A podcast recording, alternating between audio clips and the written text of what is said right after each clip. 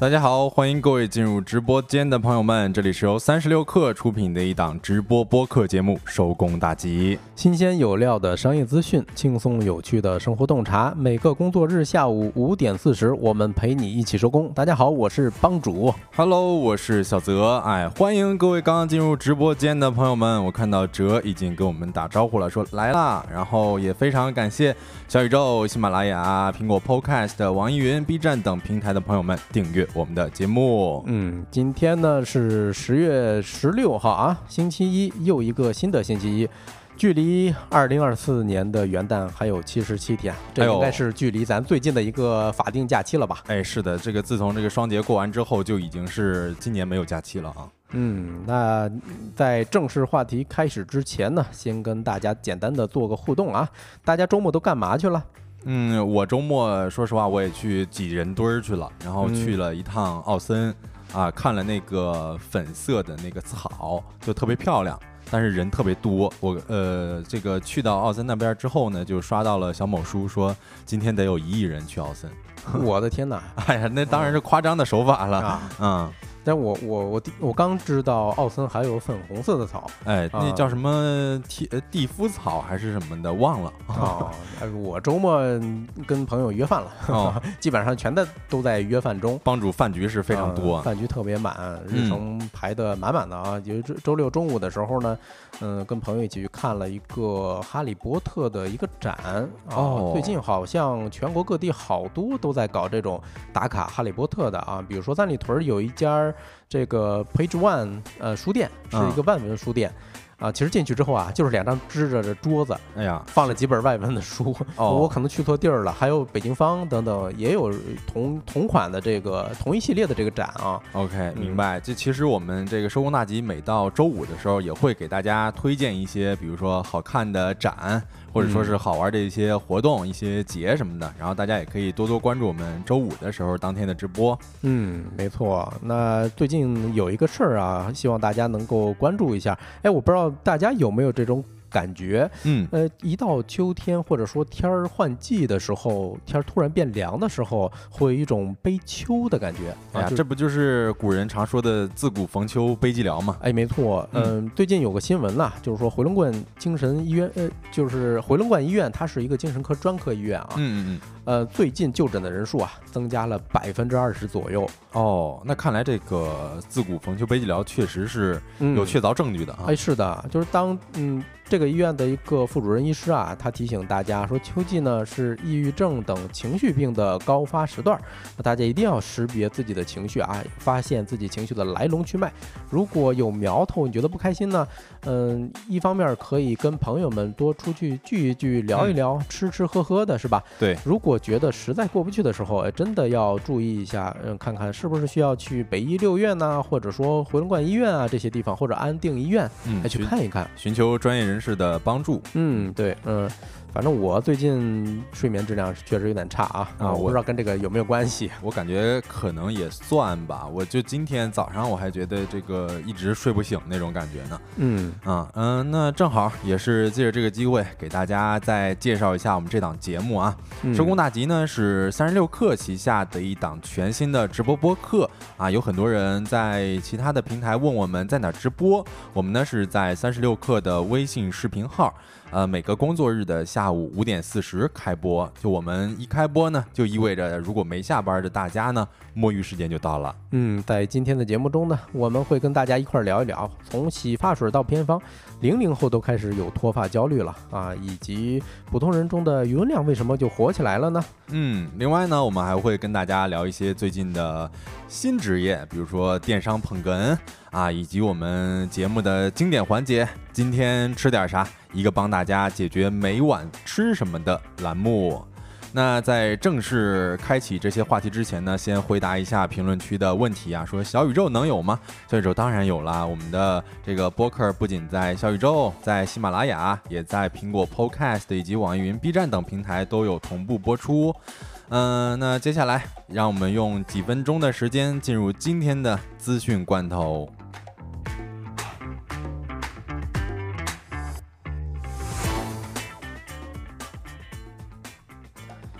一起来品尝一下今天的罐头新鲜不新鲜啊？首先看第一个罐头，很多平台啊出现了外卖恶意赔付的教程，诶，这是怎么回事呢？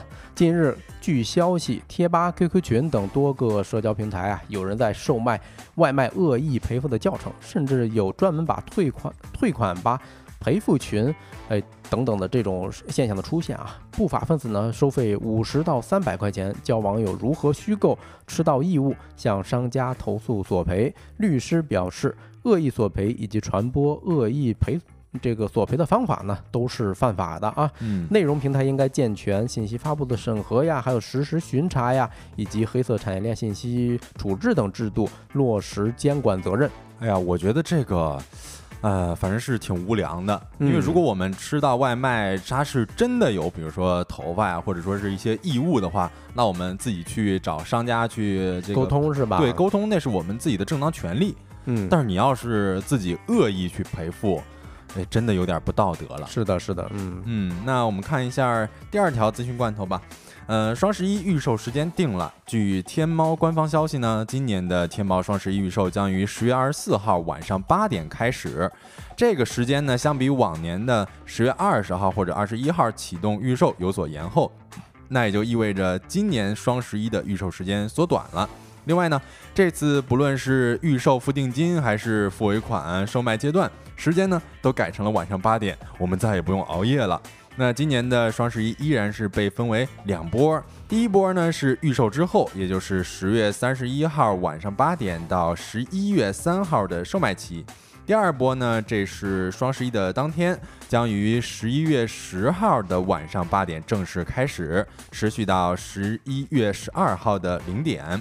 平台优惠力度为跨店每满三百元减五十元。值得一提的是，为了解决老年人网购难题呢，今年的双十一之前，淘宝将上线退休长辈专属人工客服。可以帮用户维权、代客退款等。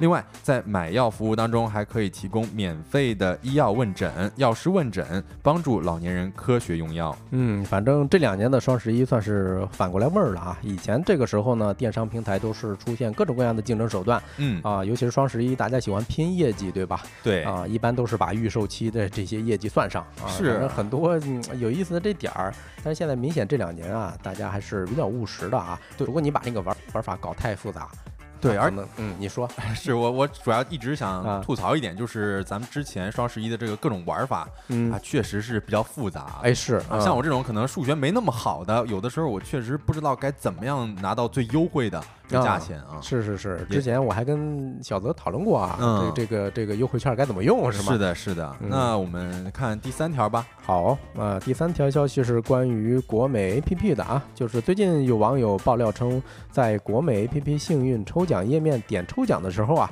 弹窗出现了辱骂国美电器董事长黄秀红和国美创始人黄光裕相关的内容，疑似不满国美拖欠公司拖欠货款。哎，记者十月十五号午间。下载了这个 APP，登录之后呢，嗯，按照流程去实测，哎，确实发现这种弹窗了啊。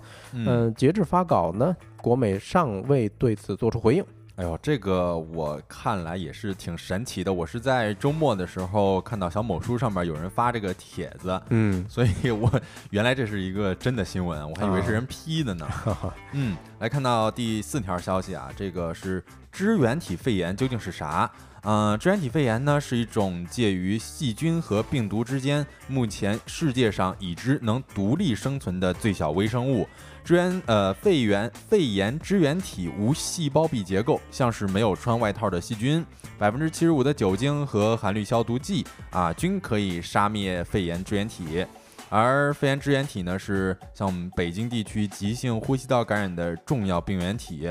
肺炎支原体分为。I 呃一型和二型共两种亚型，目前北京市主要流行亚型为一型，人群对肺炎支原体普遍易感，但好好发于五岁以上的儿童和青少年。肺炎支原体感染可全年发生，北京地区每年八月到十二月是肺炎支原体感染的高发期，所以咱们现在在北京的朋友们也是需要注意一下了啊。嗯，它一般是在每年的十一月左右达到高峰。呃，肺炎支原体呢是引起北京地区秋冬季肺炎高发的主要病原体之一了。然后肺炎支原体肺炎一般渐呃属于是间质性肺炎，因此呢临床体征往往轻于这个影像学检查结果。而且临床症状消失之后呢，肺部影像学检查还可能会有炎症的表现。嗯，对，那该怎么预防呢？其实还没有相关的一些疫苗，对吧？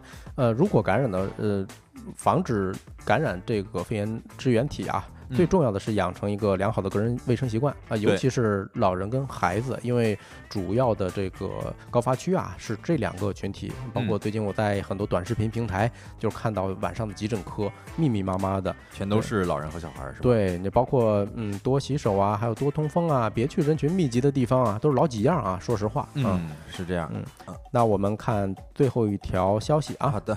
啊，最后一条消息是关于保时捷的。哎，这款豪车不香了。嗯，十月十三号呢，德国大众旗下的这一款豪华品牌保时捷显示啊。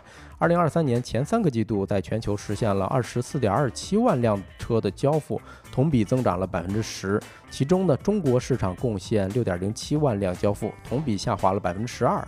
今年上半年，保时捷在中国市场的交付为四点三八万辆，同比增长百分之八。也就是说呢，第三季度的时候，在华交付量仅有一点六九万辆啊。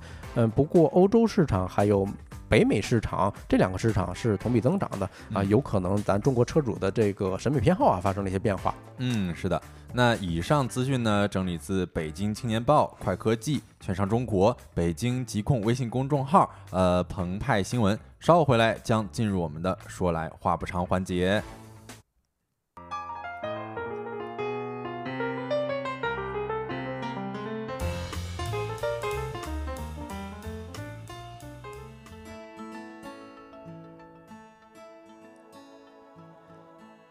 Hello，欢迎回来。那咱说来话不长的第一个环节，跟大家聊一聊零零后也开始有脱发焦虑了啊。哎就是反正我周末去理发的时候，嗯，托尼老师说啊，说我的发量比两年前少了很多啊。哎呀，但是我怀疑他是给我要要给我推推销呢，是吧？是是是，他跟我说哎，这他们店有一个什么神药啊，哦，是实验了好几代啊，迭代了好几回的。多少钱？呃，八千块钱一个疗程。那那绝对是向你推销这东西。对我笑而不语，然后他。看见我表情呢，哎，可能也就明白是怎么回事了。比较明事理的托尼老师。啊，对。另外，前一段时间我跟朋友吃饭的时候，就十一的时候，其中有一个朋友跟我说啊，他已经用了一年多的米诺地尔喷剂了。啊。啊，这是一个专门治的。对，专门治疗脱发的这么一个喷剂啊，是，呃，甚至他还吃了一年，在此之前还吃了一年的这个非非那雄胺啊，哦，这都是口服的了，哎，口服的，这是调节雄性激素水平的这么一种药啊，嗯，我才意识到，就是脱发这件事儿在咱们身边是有多常见，哎，是的，我看到蒲公英这个这时候来了，不知道是非常关注这个吗？是吧？啊，这是咱们老朋友了，对对对对对。嗯，我们最近是看到美人物的一篇文章啊，他发的是这个隐形脱发缠上了年轻人，哎，相当于是在我们这个比如说各个朋友圈里边都有广泛的传播了。是是是，以前的时候。每年都有关于脱发的啊，比如说前几年流行的是九零后脱发焦虑，结果你看今年终于轮上零零后了啊！对对对，我掐指一算，人家零零后也二十多岁了，嗯，可能再过几年就是一零后了。对对对，反正我之前在网上看到了一张图，就是对比的是三十年前的人们跟现在人们的这种发量，嗯啊，三十年前就是相当于是老纪录片儿吧，在大街上一拍。就是感觉大家的头发顶非常茂密，哎，就用一个形容词，就是郁郁葱葱的啊。嗯，对。那然后三十年后，很多朋友啊，可能甚至咱身边都有，比如说图片上这位啊，我看着特别像《绝命毒师》里头的老白，是 老白，应该是吧？嗯，就就就有可能会呈现这样了啊。对，头发相对来说会少一些，寸草不生那种感觉。哎，是，我不知道大家有没有这种脱发困扰啊？哎，我觉得说实话，我感觉现在年轻人。谁还没点这种脱发焦虑了？得是我，反正是稍微是有一点的。就像刚刚提到的那个药剂，我之前也有喷过啊，你都喷过？哎，对，但是我感觉没啥用啊。小泽在男生里头，嗯，发型属于偏长发了，都对吧？稍微长一点，稍微长一点儿。这这这个是我没有想到的啊。嗯，其实我也用。对，我现在最近刚开始用。嗯啊，就是因为上一回吃饭嘛，朋友跟我说这事儿，因为我也发现。发际线越来越靠后了，哎呀，现在有个美人尖儿，那那那那也不错。其实美人尖儿也是一个好的象征吧？可能啊，我看到蒲公英子说没有，那看来蒲公英子的这个头发还是比较健康的啊。啊，就说明蒲公英至少在养生方面做的还是挺到位的。是的。对，嗯，其实常见咱们生活中啊，还有几种脱发，肯定是大家都听过。嗯嗯，第一个就是每日人物这一篇文章里头提到了一个现象，就是发缝特别宽。哦，这个我之前有了解过，好像有的人他可能比如说做一个三七分的发型啊，呃，半永久了，所以那块的发缝可能就比较宽一些，宽一些啊。然后像有的女生她可能就是中分。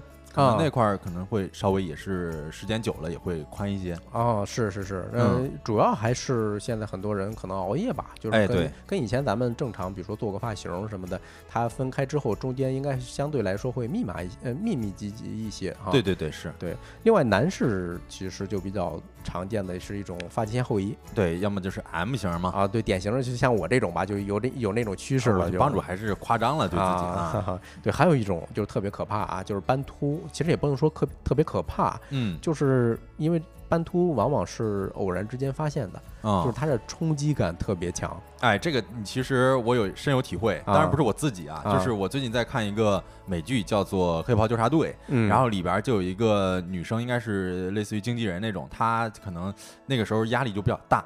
然后他就喜欢揪自己头发，然后突然揪着揪着，后边真的就秃了一块，秃了一块啊，就完全没头发。哎，对，就是主要是焦虑造成的啊。嗯，呃，我身边也有朋友，就是反正他当时看到这个是托尼老师告诉他的，哦，当时就崩溃了。哎呀，是这真挺吓人的，就是突然之间你就能看到一块它是完全没头发的。嗯，对，其实嗯脱脱发这种现象是非常非常常见的呀。嗯，就是根据复旦大学附属中山医院专业医师的他们这种分类啊科普，就是说男性群体中常见的这种叫呃谢顶也好，或者说 M 型发际线也好，嗯啊嗯，主要原因呢是嗯咱们正常的。头发毛囊啊，会经历一个生长，然后退行，再到入一个休止期这么一个循环。嗯，然后一部分朋友的毛囊呢，会受雄雄性激素的影响啊，会导致毛囊生长期变短，也就是它这个循环会整体的缩短。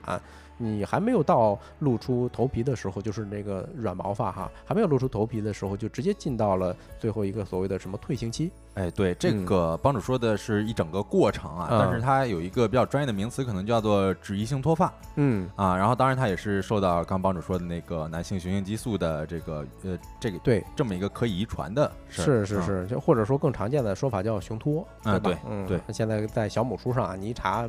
好多类似的笔记都在科普这件事儿。是的，嗯，那另外女性群体中常见的脱发有两种吧，第一种是女性型脱发，第二种是休止期脱发哈。嗯，女性型脱发，嗯，它表现为就是一个是额头，比如说大大脑门儿哈。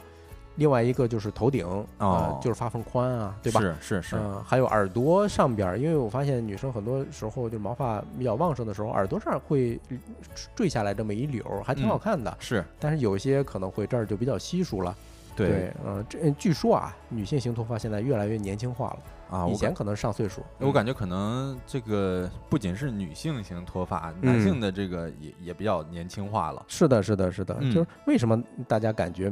有没有感觉到啊？就脱发这件事儿是越来越年轻化了。我肯定是有感觉到，就是我像最近，比如说看到一些视频平台上面，嗯，呃，每隔一段时间，它都会这个，比如说有一个词条，就说什么最高的发际线，世界上最高的发际线啊，就全国各地都有这种，对，还特别火。是，你看有人啊进来就说，怎么讲这么沉重的话题了？呜，哎呀，有人，嗯 啊，我我们都是是吧？我我我们都可以这个互相的。那个共勉一下，对，你看汪小喵也说啊，发缝感觉宽了，感觉自己要秃了啊，不至于，不至于啊。等会儿我们会跟大家分享一下啊。哎，对，嗯，其实呢，就是呃，用中山大学附属第一医院的那位主治医师啊，他说的话就是，根据他就诊经历啊，嗯，他的看诊经历就越来越年轻了，最年轻的一位患者才十七岁。啊啊，那确实挺年轻的。对啊，二十到二十五岁的脱发患者还挺普遍的。嗯嗯，二十到二十五现在也确实是就零零后的。嗯啊，是的，是的啊，也就是零零后嘛。对，差不多。九五后、零零后。九五后、零零后。嗯啊，那根据每日人物的报道，他提到了一个很非常重要的刺激因素啊，就是现代人的压力太大了。哎呀，真的是压力很大。我看到他后边也提到了一些，比如说电影宣传工作者、广广告啊，还有考研人群。说实话，嗯，这个我非常有共鸣。对，因为我考研考了两次嘛，啊，然后我是我记得我是在二零一八年，就是正好考研那年，嗯，就跟帮主的体验一样。我当时有一托尼老师啊，他说：“哎呀，呃，小泽，你这个头发好像要少一些啊。”我当时我就急了，我不是急了啊，我就是心里边慌了。我说怎么回事？从来没有人说过我头发少啊，你是第一个说我的。当时我就对那个托尼老师有点不对付，我说你怎么能这么说呢？你肯定是想要推销是吧？嗯，但是可能慢慢的感觉确实是那时候压力比较大啊，就有这种。焦虑可能就跟有人 A 一样，比如说每次洗头都要跳一撮，那时候确实是比较严重的。对对对对，另外一个可能跟现在很多朋友的生活习惯是相关的。嗯，当然有时候这习惯不是不一定是咱愿意这么过哈，就是因为有的时候加班确实很晚啊，没办法啊。对啊，你比如说连着加了半个月班，你天天熬夜，你每天晚上都睡不着、睡不好，对，那你精神压力多大是吧？而且这个其实有一个我觉得比较正确的，或者说是比较合理的，就是你看你加班的，你可能到深夜一两点，然后你可能到那时候就饿了。有的人他止不住自己要点外卖啊，对对，或者吃夜宵，嗯。啊，一般这种夜宵或外卖都比较油腻，是的啊，所以他就可能会又是这一个什么雄激素分泌紊乱，嗯啊，导致脱发这种。对，你看汪小喵说的挺对的啊，就是吃的太油腻了，嗯啊，另外一个就是焦虑可能会带来一些过分的关注啊，这个点儿挺有意思的。哎呀，这个是真的，嗯，真的是，就是你一旦是我，我感觉就是我之前听过一个说法，就是呼吸这个事儿啊，你不关注没事儿，你一关注就说明你处在一种危险状态，哦，是吧？还挺有道理的。对，那脱发这也是，嗯，你一关注你这个头发。哇，你每天想的都是这一件事儿。是是是，用广州的一个医生说，呃，他说就是他他并并并不认为脱发概率是上升了，嗯，反而是说很多人对脱发这件事儿很重视，哎，主动过来就诊了啊。你说就是可能是大家现在发现的早了，嗯，然后就觉得这个事儿是个事儿啊啊，原来人可能不当事儿，所以就比较轻松。但是现在你如果越焦虑越拖。越焦虑越拖，可能是的，是这种啊，有点这意思。你看，有人说啊，就偶尔熬夜看动漫，啊，医生说是正常的新陈代谢，其实不用太担心，不用太担心，不用太担心。嗯，还有一个原因啊，是秋冬季节的时候本身就比较干哈，因为在夏天的时候你晒得多是吧，出油很多，嗯，那。秋冬季节干燥的时候，你本身毛囊是已经受损的状况，嗯，啊，那这时候它产生一些静电啊等等，反而会更容易让头发脱落啊。我之前有听过一个说法，就是好像有医生说，人每天。是要掉五十到一百根头发的，哎，没错，哎，因为人每这个本身头发基数就比较多嘛，是的。啊。然后，但是如果遇到这种，比如说秋冬的时候，可能掉的要稍微的比一百或者说五十多一些，是的，啊，这是正常的。嗯，对。那其实除了焦虑啊，总结来说，你不光是有焦虑导致脱发，嗯，还得看大家的这种雄激素水平啊、神经因素啊等等，嗯，还有我记得是有些遗传的因素在。呃，肯定是有遗传因素在的，就是这个遗传，你不仅要看自己的爸爸啊，你可能也得看自己的妈妈辈儿那块儿啊，就比如说你隔代啊，隔代的，对对对，都得看一下，就是保不准可能是谁引起的呢？嗯嗯嗯，王小喵说啊，猫那么多毛也掉不秃。我也很羡慕我，我真的是很羡慕啊！每天看见公司的几位高管是吧？他们天天也是 呃掉毛，但是确实是毛发依旧是很多。是是是，其实有一些自查的办法的啊。当然，我感觉大家也多少听过一些啊。判断脱发老三样嘛啊，第一种就是用拇指还有食指稍微用力啊，就是掐住一撮嗯这种头发啊，大概就是五六十根的样子，你向上捋就向下拽啊。如果这个捋掉，那就是说明它是处于一个休止期的头发，这属于正常哦。哎，我之前听说的是，呃，让人用这个。哎，我我我不太好描述，就是你类似于直接把你的手指当梳子一样，就梳你的头发。是，但是你要这个手指之间并拢，嗯，然后你来个五回啊，你看看如果掉落了，可能超十个以上，哎哎，这个具体数字我真不敢乱说啊。反正你如果跳掉的够多，那可能就算是脱发。哎，没错啊，像咱们找的这个资料里头那位医生说啊，如果你五天不洗头，嗯啊，一次捋掉的头发超过六根，那就有可能有这个脱发现象。嗯啊。是对，如果你一天不洗头，每次都能掉呃呃三五根儿，那可能就要真的要小心脱发的问题了啊。哎，是呃，那在这之前也是先感谢一下蒲公英，感谢友人，感谢日升日落给我们送出来的礼物。接下来给大家说一些解决办法啊。哎啊，这个大家可以拿小本记一下啊。啊，其实我看那篇文章的时候啊，他提了一些偏方，嗯啊，当然是不合理的一些行为吧。我我感觉那些都年轻人为了呃治疗魔怔了，都魔怔了。嗯，对你比如说啊，有最传统的是什么生姜涂抹啊，这个其实没有在医学上经过验证啊，有人说管用，有人说不管用。但这个其实还好啊，这个我看到李凡他说，就是咱们的这个听友，他说用生姜生发洗发水好使，就是容易有头皮屑，但可能因人而异了。啊，因人而异。对，李凡说的这个确实因人而异，就是生姜涂抹啊，因为很多人是说这是什么老中医的办法，嗯，呃，还有一种就是治脱发的洗发水。这我我我我猜大家马上就会有一些这个品牌就跳出来了，啊咣的一下就跳出来了，哎，咣的一下就跳出来了，我们就不说他是谁了。对，还有就是老中医的秘方，我看到最扯的一个办法，嗯，说是把老鼠屎跟这个蜂蜜混合在一起涂在脑袋上，这都从哪儿找的呀？我天哪，这一听就就不敢抹呀。这大概率上是智商税吧？啊，我觉得啊，呃，说实话，我发一个暴论啊，我觉得就是。除了你可能说是米诺地尔或者说是非那雄胺那种已经经过验证了的，其他的一切都是智商税。哎，没错，包括什么呃黑芝麻、什么丸儿那种啊，完全没用，没用。对啊，呃，其实目前我们总结的一些相对靠谱的办法，就是从医学院他们的官方微微信上总摘摘抄的一些。首先，就像有人说的这种啊，作息规律是最好使。哎，是没错。就是一定要减轻压力啊，不要焦虑，呃，不要熬夜。对，而且其实你不熬夜，你包括把整个的作息都弄规律了之后，你整个人的状态不仅是头发好，你整个人的面部表情或者说是这个精神状态都是会更加好的。哎，是，呃，比如说我身边就有朋友不是说之前产生斑秃嘛，嗯，一开始很崩溃，后来就强行。给自己做心理大心理大保健，哎啊，每天晚上十一点之前肯定睡，对啊，然后第二天早晨六点七点就醒，后来应该好了吧？哎，就不用药，明显的就好很多了，是啊，所以大家不要太焦虑，是吧？有这个问题，对。第二个就像刚才小泽提到的啊，就是一些所谓的神药是经过验证的，嗯啊，比如说也不能叫它神药吧，啊，就是经过验证的药，就是医疗领域他们是。比较统一认可的啊，对对对，呃，一个是喷剂，呃，不是说喷剂吧，也就是往脑袋上涂抹的，嗯。啊，米诺地尔，嗯，另外一个是口服的非那雄胺，对。啊，呃，然后这个最有用的是啥？我觉得就是假发。啊，是。啊，你要，呃，但是植发它还不一定保险，哎，没错，假发还是相对来说比较。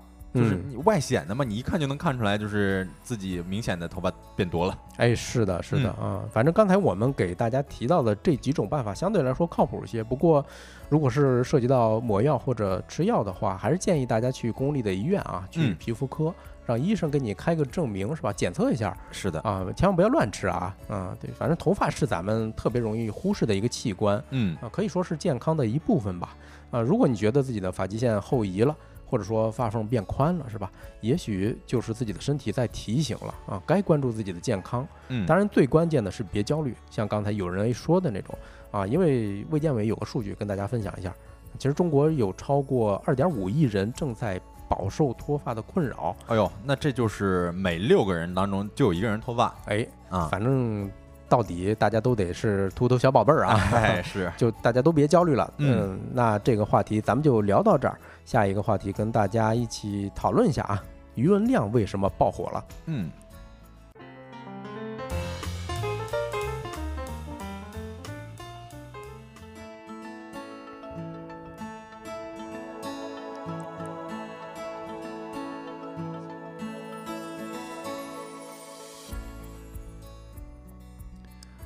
欢迎回来！哎呀，我看到我们的新朋友空说三十六课也做下午档节目啦。是的，我们的小助手也给给予了回复。然后我们这个三十六课呢，啊，不是三十六课，我们收工大吉呢是三十六课的一档这个直播播客啊，是每个工作日的下午五点四十会跟大家准时直播。嗯，然后现在所进行的呢，就是我们其中的一个环节，就是说来话不长。第二个话题呢，跟大家讲一讲。余文亮爆火了，不知道大家有没有刷过这个男生啊？他叫于文亮，他本人就叫于文亮。对，这是这仨字儿往这一放，我第一次刷到的时候，我说这是谁呀？对，就不知其名，对吧？但是你不认识，对，你看数据的话是个顶流，太牛了！就最近这段时间真的太火了，不知道大家有没有刷过啊？如果这个有刷过的话，可以扣一；没刷过的话，可以扣二。然后这个给大家介绍一下，就是于文亮呢，他是一个抖音的博主，基本上是仅用十天就涨粉百万。就截止今天下午啊，我去查了一下，他的这个某音的粉丝已经有了三百三十六点九万了。哎呦，而这距离他发布第一条视频啊，才过去一个半月。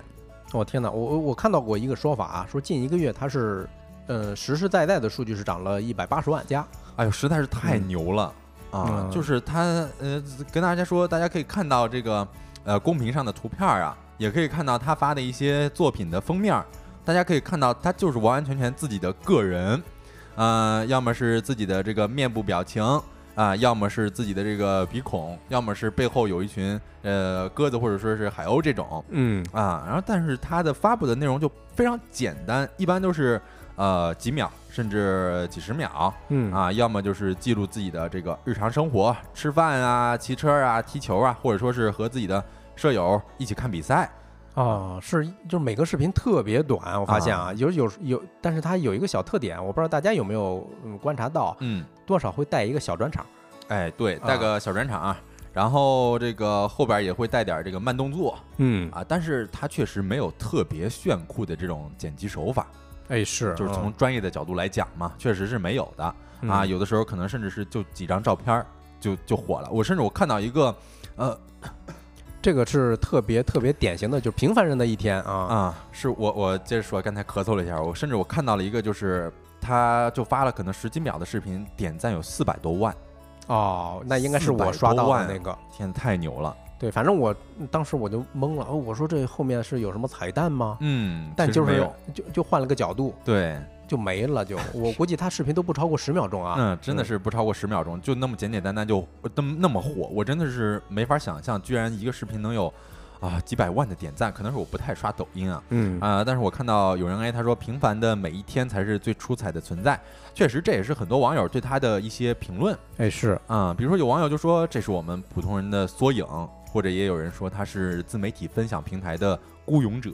对对对，呃，我发现有些网友点评非常精精辟啊，就是说于文亮治疗了我的平凡羞耻症。哎呀，是这个，我们可以一会儿重点讲一讲。然后，但是也有人说了，就是不用过于吹捧于文亮，就是普通人他才不会有这么多流量呢。啊，就是有怀疑说他有团队是吗？哎，有有人怀疑是他有团队，然后也有人说觉得他就比较呃，可能相对来说比普通人要专业一些嘛。啊啊，然后其实在这里边也想问一下大家。就如果刷过的话，如果刷到过余文亮的话，啊，大家对于余文亮爆火的态度是什么呢？呃，我先说吧，啊，我可能刷到的稍早一点啊，就是脑袋满脑袋问号，哎，我说这是啥？这为什么火了？是这个余文亮，其实一开始是帮主推给我的，嗯啊，然后我看到我帮主问我有没有刷到过这个人，我说什么人啊？我不知道。然后我今天 嗯把他所有的视频都看完了，啊，其实我跟帮主一样，我还是。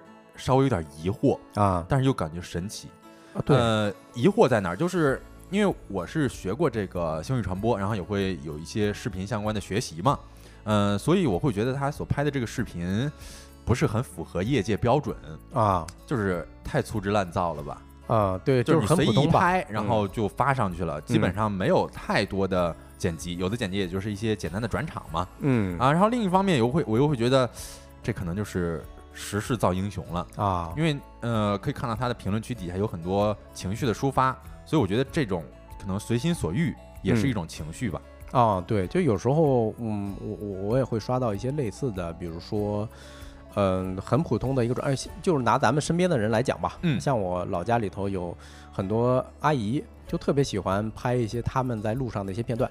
哇！但是人家能到十万粉丝以上，粉丝以上哦，就是在当地多少是个 V 了，我也不知道怎么火起来的。哎，是你说这个我也有体会，就是我之前在河北啊，应该是哦，应该是沧州那边，我去拍一个纪录片儿，当时当地应该是有卖一些苹果的，嗯，然后那边也是有一些这个苹果园区的这个阿姨，她可能就种植这么一个苹果园区，然后她就呃每天直播，然后拍一些视频，她也相当于算是一个。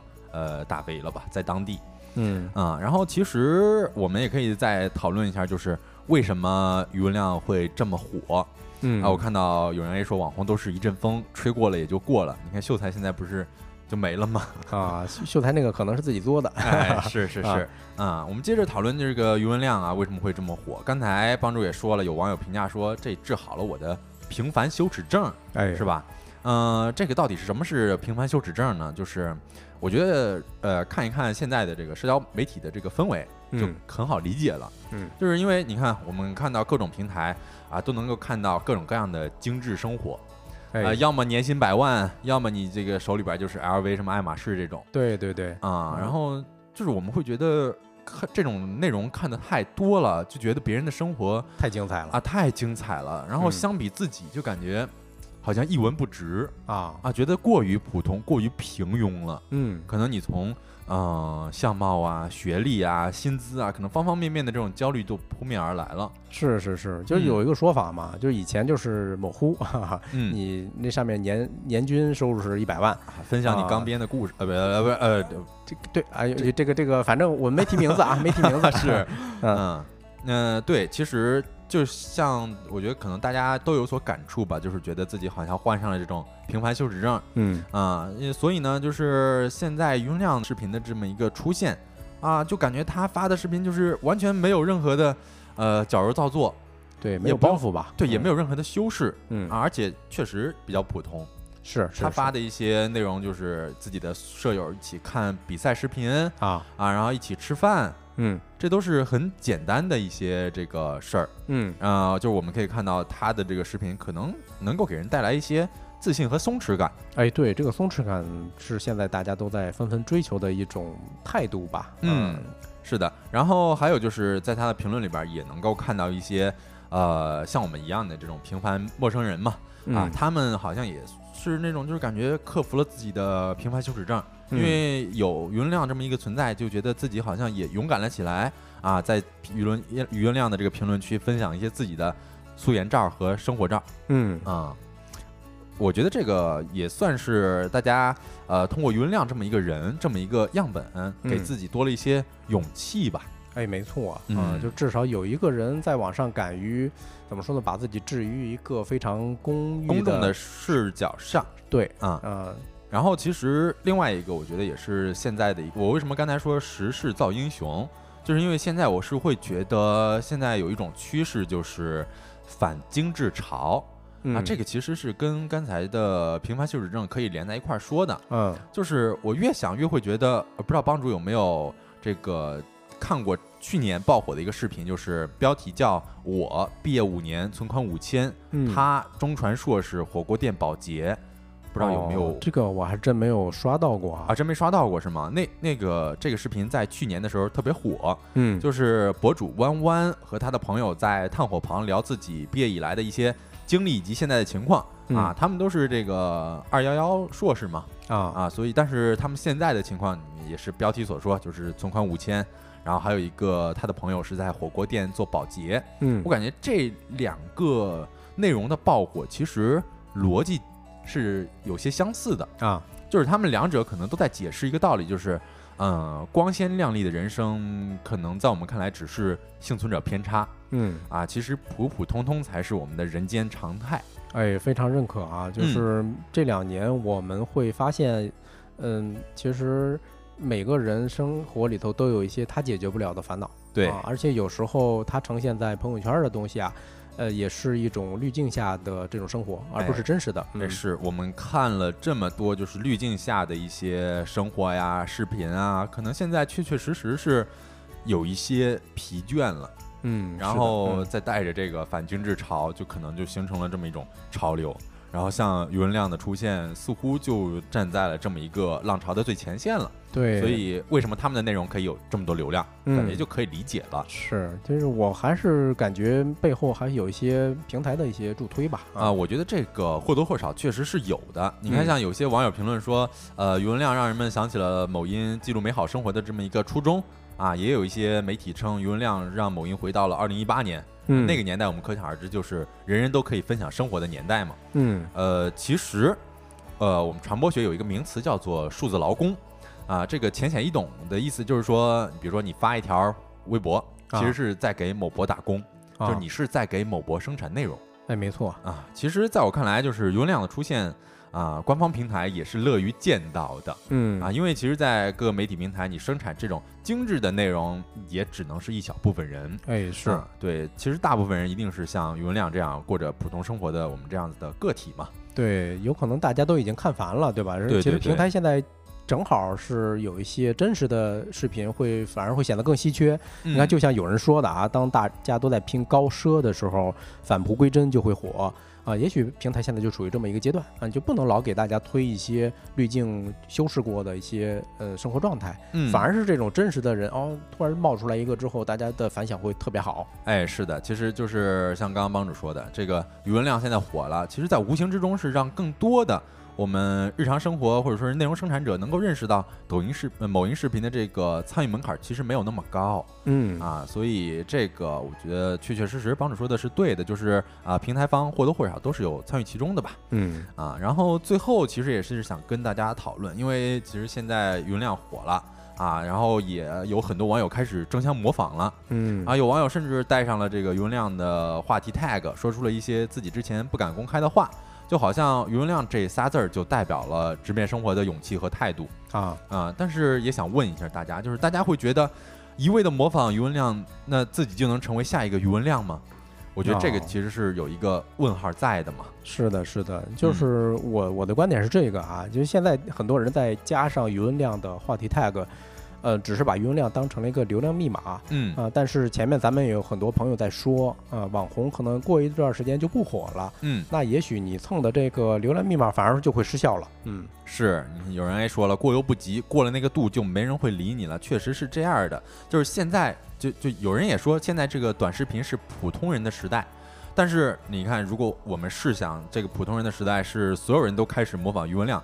那肯定，这种同质化的厌倦只会来得更快，哎，不会更慢，对吧？嗯，其实我们刚刚讲，生活不只有精致的那一种生活，普通人的生活也同样不止一种。就是我们完全，如果我们想要分享或者说是记录自己的生活啊，也可以这个以自己的方式去记录。就其实我们现在说到，也是相对来说是比较唏嘘的，就是短视频出现，它本来就是面向普通大众，让普通大众呃更加低门槛的能够拍一些视频嘛。嗯，但是后来这种。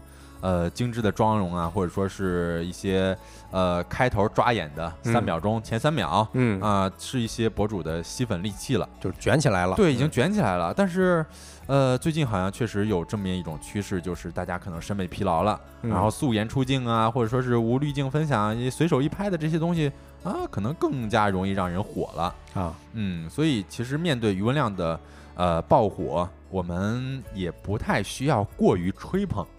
那毕竟他的视频质量也就是那样嘛，对对对吧？从专业角度来讲是是比较普通的啊。当然呢，我们也不用对此就是冷嘲热讽了。就是如果说我们从他的视频当中能够感受到一些记录生活的快乐，嗯，那也是我们的收获。那如果我们感受不到，或者对此就完全不感兴趣，我们就大可以非常干脆的划划走呗，对对对，这个其实也是短视频的一种。打引号的便利所在了，这其实不会妨碍我们的正常生活的。嗯，这其实不管如何，我们认真的过好自己生活当中的每一处，那就是好的啊。那这个话题我们就聊到这儿，下一个话题呢，我们会跟大家聊一聊电商捧哏这些个新职业，不知道大家有没有听说过啊？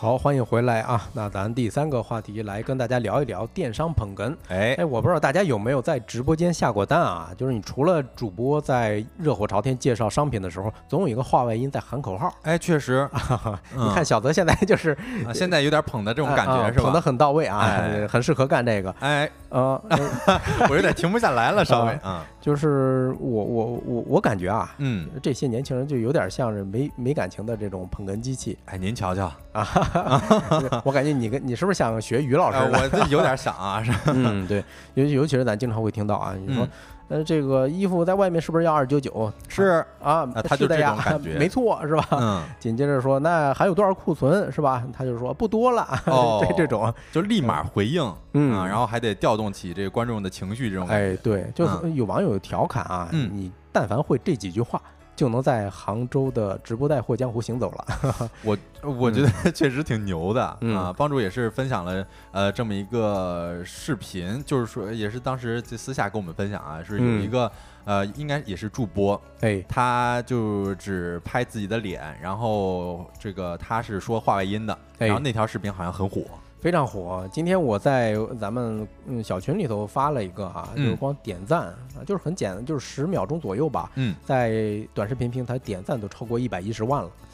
哎呦我的妈呀！你流量得至少乘以个十，肯定的，肯定的。对，反正这些嗯怎么说呢？就随着一些新兴的技术呀，还有是新的产品形态发展。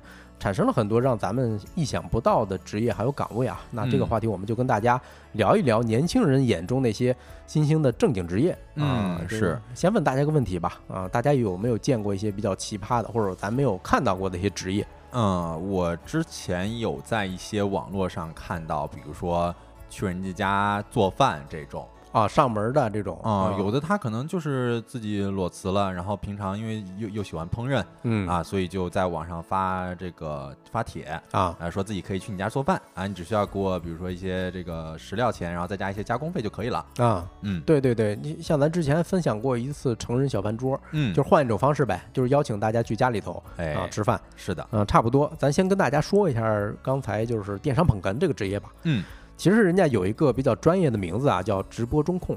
哦，这确实挺专业，是吧？啊，其实捧捧哏也好，还是说喊口号啊，是其中一个非常小的一个技能点了。嗯，啊，就是大家想想为什么要喊口号，是吧？嗯，我先说吧，我觉得这个是有点刺激感官的。嗯嗯，你看汪小喵说了，那种有捧哏的直播间主播一呃主播语速都特别快，根本听不清 啊啊！有人也说，我只觉得那些捧哏好吵。说实话，就是这个可以我们联想到直播刚刚推出的时候，其实没有这个带货的时候啊，有一些游戏主播。或者说是户外主播或者生活主播，他经常呃在直播的时候会加一些电音，呃是电乐的那个电啊，就是肉垫的那个垫啊。然后就是你比如说你说到一句话的结尾之后，你可以按一个键，然后那个键里边可能就会发生，比如说呃大笑的声音。或者说是鼓掌的声音啊，还有什么猴子叫？哎，对，还有一些猴子叫的声音，那些其实是比较引起人反感的。但是现在这个用人来去做捧哏，或者说是进行直播中控，对吧？他可能要更加的能够掌握一些节奏，这样。哎，没错啊。其实我经历过，我我就是近距离围观在某一个直播电商的平台，嗯。主播在那儿讲，一边下边这群人所谓的中控啊会互动，当然更多的工作是在下面。我们跟大家讲一下，这中控有哪些啊？其实中控的工作流程是分什么？直播前。直播中还有直播后啊，全流程了，感觉啊，全流程，全站啊，叫 全站。是对直播前的时候，就是无非就是确认一下开播信息，对吧？你比如说我提前十五分钟，我要通知主播还有运营都都给我到位啊。嗯。然后还有直播的设备啊，还有后台的检查。你比如说咱直播前也做这些事儿，对吧？其实是非常重要的一环。哎，对，要做个测试等等。嗯啊，然后直播的时候就是直播中啊，很重要一点，比如说第一点，人家会提醒主播呃主播去逼单。哦，很专业，这个是让观众立马下单那种感觉是吗？哎，没错，嗯，反正我是经历过啊。比如说他们会说，哎呦，库存还有几单，然后那中控小哥一喊说，呃，不多了，就剩十单了。哦啊，然后紧接着说，那个主播就说，好，那把那个卡库存钱给我踢出去。啊，那我卡库存是什么玩意儿啊？卡库存就是比如说他把这个单下住了，呃，先站住了，但是呢，他没有支付。你比如说，咱们在其他电商平台的时候，一般会给你半个小时或一个小时支付时间，就还在犹豫的时候，还在犹豫。嗯，但是直播电商它有个很有意思的功能，就直接把这些赞助单子就踢掉。啊，人家就是为了一个及时消费嘛。哎，对，嗯啊，另外还有一些比较重要，但我们就不完全展开讲了啊。嗯，比如还有一个比较重要的就是违规提醒。哎，是这个你能够看到，你比如说比较火的小杨哥直播间，经常会有一个人举着一个牌子，嗯啊，然后上面写着好像请勿模仿什么的。对啊，我看到有人哎给我解释了卡科普了一下啊就是下单不付款嗯，啊，人最讨厌这些，对，反正我有一次经历过一次所谓的卡库存啊，但是嗯我不是故意的，嗯我真的是那一天支付的时候换卡忘了是吧？结果忘了，嗯 这个密码给忘了哦啊，被被踢出去了就。啊，那嗯确是有点可惜是吧？对对对，嗯另外就是像咱刚才已经讲过了，所谓的这个卡库存，对吧？上哎一二三上链接，这是一个很重要的啊。是是是，嗯，它的链接其实有一个细节，我不知道大家有没有关注过，就是同一个链接，比如说一号位，它会不断的换内容。哦，嗯是，就是你比如说你讲到现在，我们讲一个水杯，然后啊下一个就是讲手机支架啊那可能就是同一个，及时的去讲，是的，及，时的去进行更换。对对对，还有一些比较专业的啊，就是中控需要在直播的过程中进行一些流量观测，哦，哦、这个是非常非常专业的啊，甚至专门衍生出来一个职业叫投流手。嗯，据说啊，这个做得好的话，一个月也有五六万的这种收入。哦，这个是嗯不是就是比如说某个时间节点儿，啊能看人涨幅比较多，嗯那在这个时候就赶紧来一些这个流量的投放。对，呃，哦要加钱啊。明白其实这种是一个特别天生的敏感啊，嗯也是很专业的。呃，这我觉得这个是值得咱们去学习的。对对对，嗯还有直播之后做一些复盘，这个咱就不展开说了哎这个太多了，啊太大了。啊。反正也不是说网上传的那种动动嘴就能月入八千，嗯，还是有点片面啊。是嗯，还是有其他工作的。是嗯啊。那再跟大家介绍一个新兴的职业吧。嗯啊，是在自媒体表外表里看到的一个叫宠物殡葬师。哦，这个跟咱的那个人的入殓师差不多。哎，差不多啊，嗯这个工作流程都很像啊，嗯就是很多朋友都养宠物啊，但是不知道大家有没有想过跟自家的这种毛孩子分别的那一天，你该怎么去安置？哎呀，这个我其实我觉得我小的时候想的是很简单，嗯你可能就找一片土地，直接帮他埋了就好了。对咱们自己亲手去把它埋了，我觉得这是一个还算是比较妥当的一个安置方式对啊。但长大了可能就要想的复杂一些了。啊、尤其是在一线城市啊，其实没有那么些的场合是让你能够挖的。比如说我们小区，呃，仅有露出土面儿的一些地啊，都栽着一棵树种树呢是吧？啊，或者是栽着一个什么冬青之类的。对，也不好挖。哎，对你很难去刨，关键有时候咱在一线城市流动啊，你说如果把它埋那儿，然后你你怎么着？你离开这个城市之后对，啊，你很心疼。哎呀是，所以这是一个非常残忍啊，但是又不得不面对的一个现实。嗯就换句话讲，就是一个刚需嘛，对嗯吧？呃，用表外表里那篇文章里头提的一个采访对象，他说，呃，如何看待自己职业呢？说如果离开的小动物是猩猩的话，那宠物殡葬师就是重星星的人。啊，这个很浪漫啊。哎，确实，嗯，但是大家也别光看好处啊。嗯其实还是有很多挑战的，我啊们选其中一个吧，跟大家分享一下。就是行，你首先这个，呃，它的店面一般是开在市里头或者说小区里头的嗯啊，那周围的邻居多少会觉得晦气，啊是，因为你有些人会觉得有点儿这个不太不太是对劲啊。是啊，你是毕竟是跟生命的终止或者说死亡打交道的这么一个生意吧，啊，咱们中国人确实是讲这个，对对对，讲究这个。是，嗯，我自己其实做过一些调研了啊，就是北京中心市中心呢有很多类似的这种提供宠物殡葬服务的公司，嗯其实火化一一般啊是放在嗯偏远的地区，比如说昌平啊，或者石景山儿是是是啊，，就是八宝山这地方呗，对，啊，呃比较偏远啊，而且这类公司提供的一般是二十四小时上门服务，嗯哦，那所以其实公司里边它嗯其实不进行火化，而不是进行呃只主要是给这个外面死去的宠物去进行清洁。清洁，哎，没嗯错啊，就像第二个服务就是所谓的宠物清洁了，就是遗嗯体的仪容的整理啊。对，另外还有一些悼念仪式哦，啊，包括给它摆一个花圈，是吧？让小小动物坐那个躺在中间，盖上一个小被子。明白。我觉得人家这个确实就是干这个的嘛，也嗯是很正常的。对啊因为人也是这样嘛。哎，是，嗯呃，而且火化之后，它一般会形成一些结晶啊，那，你也可以选择去把那些留下来的结晶做成转移珠。哇，它居然会形成结晶，这个我还真不知道。嗯我我知道咱们人会那个舍利子。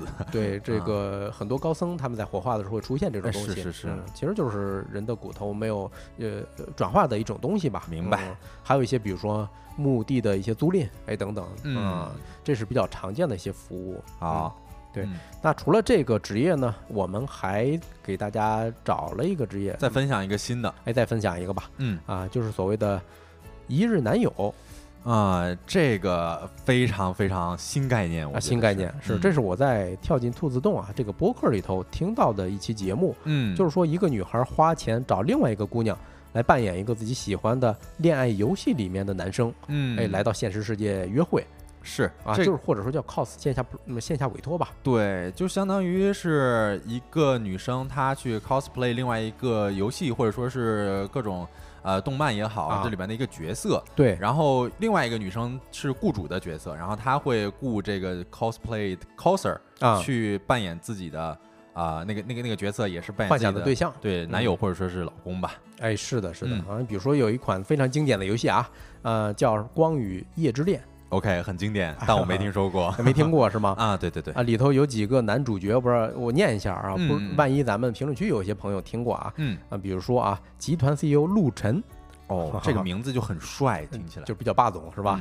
还有什么顶级的设计师齐斯里，OK，没听说过，还有什么未婚夫查理苏，嗯。啊，还有一个赛车手萧毅。萧逸这个名字就很像赛车手啊，对呀，还有一些什么蓝颜知己、什么夏明星等等啊。嗯，明白啊。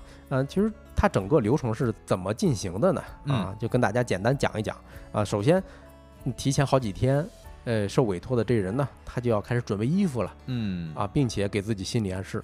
啊，就是我就是要扮演的那个人，你不然的话，到时候会脱戏。对你一定要有信念感啊，信念感。对，呃，第二个就是换装打扮，就是当天的时候你要穿什么束胸啊，什么肌肉衣，戴假发，还有什么美瞳等等。哦，这个我觉得挺正常的，因为一般呃大家去委托的话，一般都是委托女生嘛。哎，是。然后一般都是委托女生去扮男生，所以可能会需要穿一些，就简单化妆一下，对对对，打扮一下。呃，紧接着呢，如果见到单主就是下单的这个人之后，你就要进入状态了啊，就开始表演了吧。嗯啊，反正据说定价普通一点就一小时几十块钱。嗯啊，如果包天儿的话，可能是一千块钱吧，不到一千块钱。嗯，但是有一些高端的一些玩法，你比如说你跟所谓的下单的这个委托老师，你带人家出去一次就需要花六千块钱以上，六千呐，那确实很贵。对，嗯。此外呢，还要支付一些类似于工资的东西，你比如呃，保守估计是六位数以上，这是采访对象自己说的。哦，这这个播客其实我也有听过啊，确实，我当时我听到的时候，我是会觉得，嗯嗯，就是嗯，一分价钱一分货。嗯，你看，像帮主刚才提到的这个六位数以上的工资，他其实准备非常非常充分。哎啊，比如说他会提前订好汽车去接他。然后或者说是去带他去听一些音乐会，嗯，然后去吃一些比较贵的或者是比较高端的这个餐厅，对对对啊，当然这里边这这些花销啊，其实是不包含在这个呃月工资里边的，是的，他是会自己去掏钱去给他呃提供这些服务，因为他会觉得这是他自己所扮演的那个角色应该做的，没错，确实这是有信念感的，是的，是的，反正。播客里头提到了一个案例啊，说他花钱弄这些东西，呃，甚至花过六位数，也就是十万人民币以上，嗯，请一支乐队来给他的这个所谓的嗯太太。去营造这么一种氛围感，你看这信念感确实，一听这个 太太就有了。啊！是我看到有人 A 说，以游男主顶流还得是看李泽言，这我听说过，这我确实是听说过啊。嗯，对对。哎，但是我也仅限于 听说过，听说是吧？对对啊，那咱俩差不多。嗯，对，其实这个服务也是有很多咱们意想不到的一些负面的所在的哈。嗯，首先就是剧情嘛，你跟现实有时候入戏太深，你很难割舍。啊，是可以想象，嗯，就是会产生很严重的一些内耗。对，你博客里头提到的一个例子，就是说委托人呢，他想不接这单了，但是单主就说呀，嗯，我我我不行，那个那个什么，我我跳不开这个角色啊，然后连着打了九个电话，这就是会给他造成非常大的情绪困扰。嗯嗯。对，明白，这个确实是因为很难割舍嘛。嗯，对。最后再简单跟大家提几个比较有意思的点儿吧，比如说啊，什么多肉寄养师啊，据说也月入月入过万呢。啊，嗯，这个确实挺，它是需要技巧的，因为多肉你要想养的非常好啊啊，非常不容易。是是是，还有开什么紫光灯什么的，对对对对对。嗯，还有一一种特逗啊，叫猫粮品鉴师。哦，这个，嗯，是人真的要吃猫粮去尝这个味道的。明白，它相当于是为猫来服务了，呃，为猫的主人吧，相当于是看看他家的猫适合吃哪种粮食。哦，对，这个意思。对，包括咱们前面提到一些上门厨师啊等等，啊，都是挺有意思的一些场景啊。嗯，就反正我们整理这一期节目的时候啊，发现有意思的职业啊太多了，今天没有办法是跟大家是的展开嘛。嗯。嗯，不过现在年轻人有了新的一个所谓的金钱哲学啊啊，就像文章里头提到的那种，如果你要是放下对钱的这种执念，哎，就会发现世界美好了很多啊。那这个话题咱们就聊到这里，下一个环节进入我们的今天吃点啥。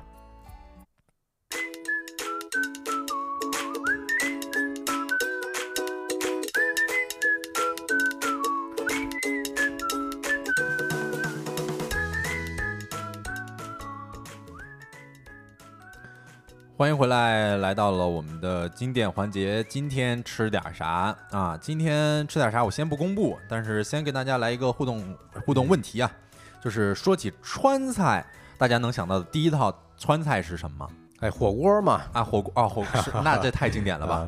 啊，麻婆豆腐我们之前也讲过，对啊，然后毛血旺，哎，这个我特别爱吃，哎，对对对，然后还有这个回锅肉、酸菜鱼啊这些，对吧？嗯，其实。今天我们要讲的就是回锅肉啊啊，回锅肉其啊，我看到一斤棉花说到辣子鸡了，这也是非常好吃的川菜。对啊，然后其实今天就讲这个回锅肉，为什么？因为回锅肉在这个川菜当中的地位是非常重要的。对，家家户户都能做。对，家家都会做，家家味儿还不一样。哎，没错啊，有些人这一直会觉得这个回锅肉是川菜之首啊，我觉得也，我作为一个外地人，我觉得啊啊，确实是。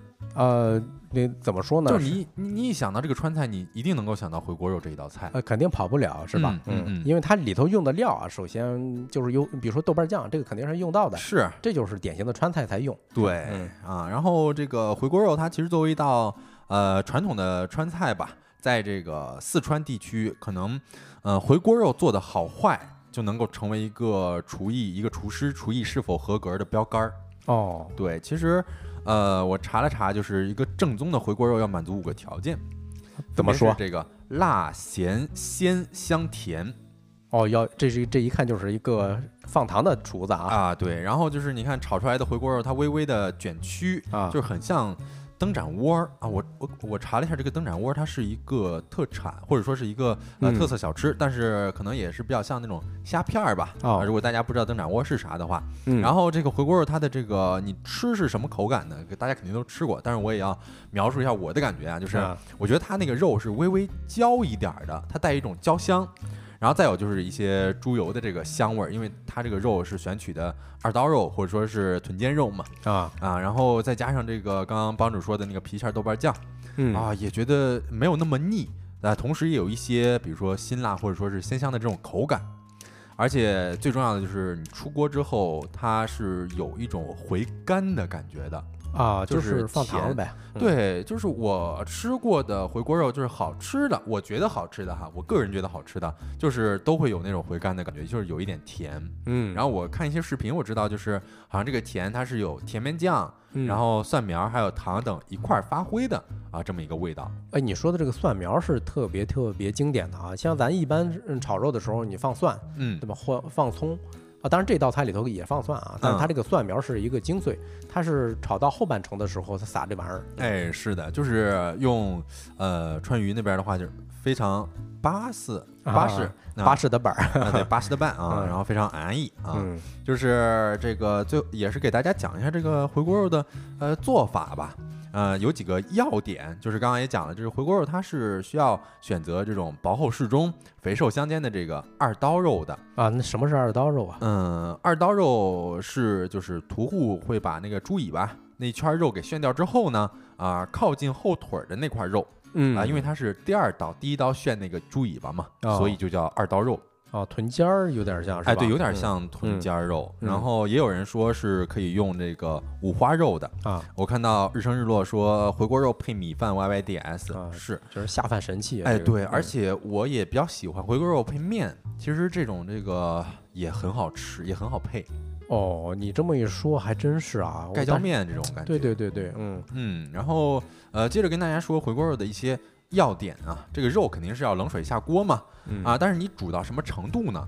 就煮到就是你用筷子戳进去之后正好能扎透啊，但是它会稍微渗一点血水流出，这相当于是九成熟啊啊，你就可以关火给它捞出来了，然后切片儿啊，对对对，捞出来就是晾凉，然后你给它切成薄片儿，但这里边就比较考验刀工了，嗯，就是你如果切的太薄，就就就碎了。如果太厚，它可能就炒不出来那种卷的哦，是形状了。嗯，然后另外一个帮助也刚才说，这个蒜苗是回锅肉里边的一个非常经典的菜，对吧？就是蒜苗它怎么样弄呢？就是你得先把那个蒜苗给拍一拍，哎，是啊，然后你再斜刀切成这种寸长段儿，嗯啊，所以这样炒炒的时候呢，会比较能够入味儿。是是是，嗯，然后你炒的时候是要先下这个蒜苗根儿。然后炒一会儿之后再下这个再下这个蒜苗叶，哎，对，这是能一块熟，哎，对，是这样啊。对，你看这也是这个做法也能看出来为什么它叫回锅肉。嗯，回锅的意思就是第二次进这个锅，对吧？先煮好，先煮，嗯啊，第二次再炒。是的，这个就是哎呀，非常非常好吃，真的是说着说着就饿了啊。最后也是跟大家介绍一下回锅肉的起源吧。呃，我查了查，是在清代的末期，一位姓林的这个。呃，翰林啊，他在仕途失意之后呢，回到家乡成都之后祭祀先祖。呃，按照比如说那边的这个传统礼仪啊，呃，祭术祭祀祖宗呢是以猪肉为尊的。哦，对，就是在四川呢是要用作祭祖的这个猪肉要先煮熟啊，不能够放盐啊，这代表着就是不忘食物的本源，表达对于祖宗的一个尊敬。啊，祭祀之后呢，家人就可以享用这么一个鸡肉了。一般就是将祭祀的用的肉切片儿，然后直接拌椒盐之类的这个佐料吃。然后另外还有可能放一些这个放到汤锅中加盐和菜煮熟之后啊再吃。但是这位呃林这这这位姓林的这个翰林呢，他平时呢会爱吃一些这个煎炒类的菜肴。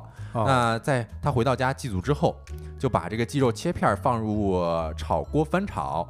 然后再加入盐啊、花椒啊、酱啊、豆瓣儿这些，呃，青蒜还有蒜苗这些啊，就感觉好像哇，特别好吃哦，味道特别美啊。然后他吃的时候左邻右舍也是闻到了这股味道，就感觉哦，原你是原来是这么做的，所以这个回锅肉就这么诞生了。哦，这个让我突然想起来一个典故啊，就是有一个晚清的贵族叫唐鲁孙啊，大家可以去微信读书啊搜一下他写的这些呃美食著作啊，他提到以前在。呃，皇宫里头确实有这个说法，就是他上供的这肉叫做肉，呃，他确实不能撒盐啊，所以那些嗯值班的那群嗯带刀侍卫啊，他们有时候会吃，对吧？那不能撒盐怎么办呢？他就用那种草纸裹了酱油哦，啊，把这个裹起来，哎呦，呃，渗住渗点味儿啊，是这么一个有这么一个说法。嗯呃，然后这个回锅肉它其实你要是寻根问底的话，其实也能够追溯到宋朝啊，那个时候叫做油爆肉。它的这个味道是偏于咸鲜的啊，口感虽然没有那么大致的相同，但是做法其实与这如今的这个回锅肉是比较相似的。嗯啊呃，其实讲到这儿就基本上是我们这个最后的呃今天吃点啥的这么一个环节了。嗯嗯，我看到有人说了，对，三生肉。嗯，那说明我们说的还算是比较正确的啊，没跑偏是吧？对对对啊，然后呃，我们今天的节目就这么结束了。然后最后呢，也是给大家介绍一下我们这档节目，《收工大吉》呢是一档在每个工作日的下班时间开播的直播播客。啊，大家也可以，我们一会儿让小助手给我们推一下明天的预约，然后大家也可以点击这个预约按钮，就可以明天同一时间啊来我们这边收听我们的直播了。嗯，那以上就是今天直播的全部内容了。如果大家有什么意见或者建议，啊，都可以去小宇宙 APP 去找一下我们的小助手微信啊，那我们会拉大家进我们的听友群。是的，太阳下山啦，你什么都没错过。我是小泽，我是帮主，期待明天的同一时分跟各位再见面。祝大家收工大吉，下班快乐，下班快乐，拜拜，听友群再见。